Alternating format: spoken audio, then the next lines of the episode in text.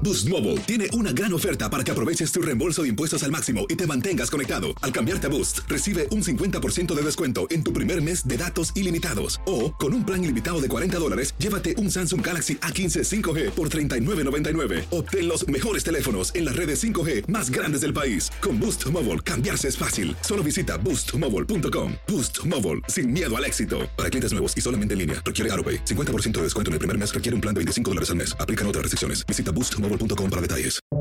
Buenos días, estas son las noticias en un minuto. Es viernes 30 de abril, les saluda Rosetol. El presidente Joe Biden cumple sus primeros 100 días de gobierno, que Univision te cuenta con un especial dedicado a estos meses, y viaja a Filadelfia, donde se espera que siga buscando apoyo para su plan de infraestructura y de cuidados. Biden ha enfocado su acción en superar la pandemia mediante estímulos económicos y una masiva campaña de vacunación.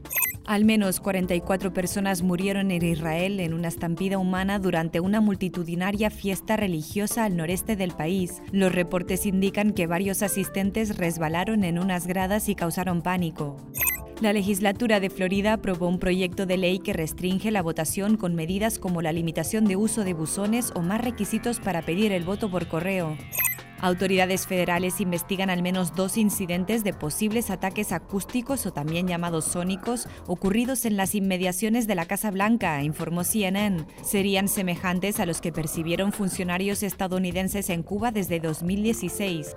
Más información en nuestras redes sociales y univisionoticias.com.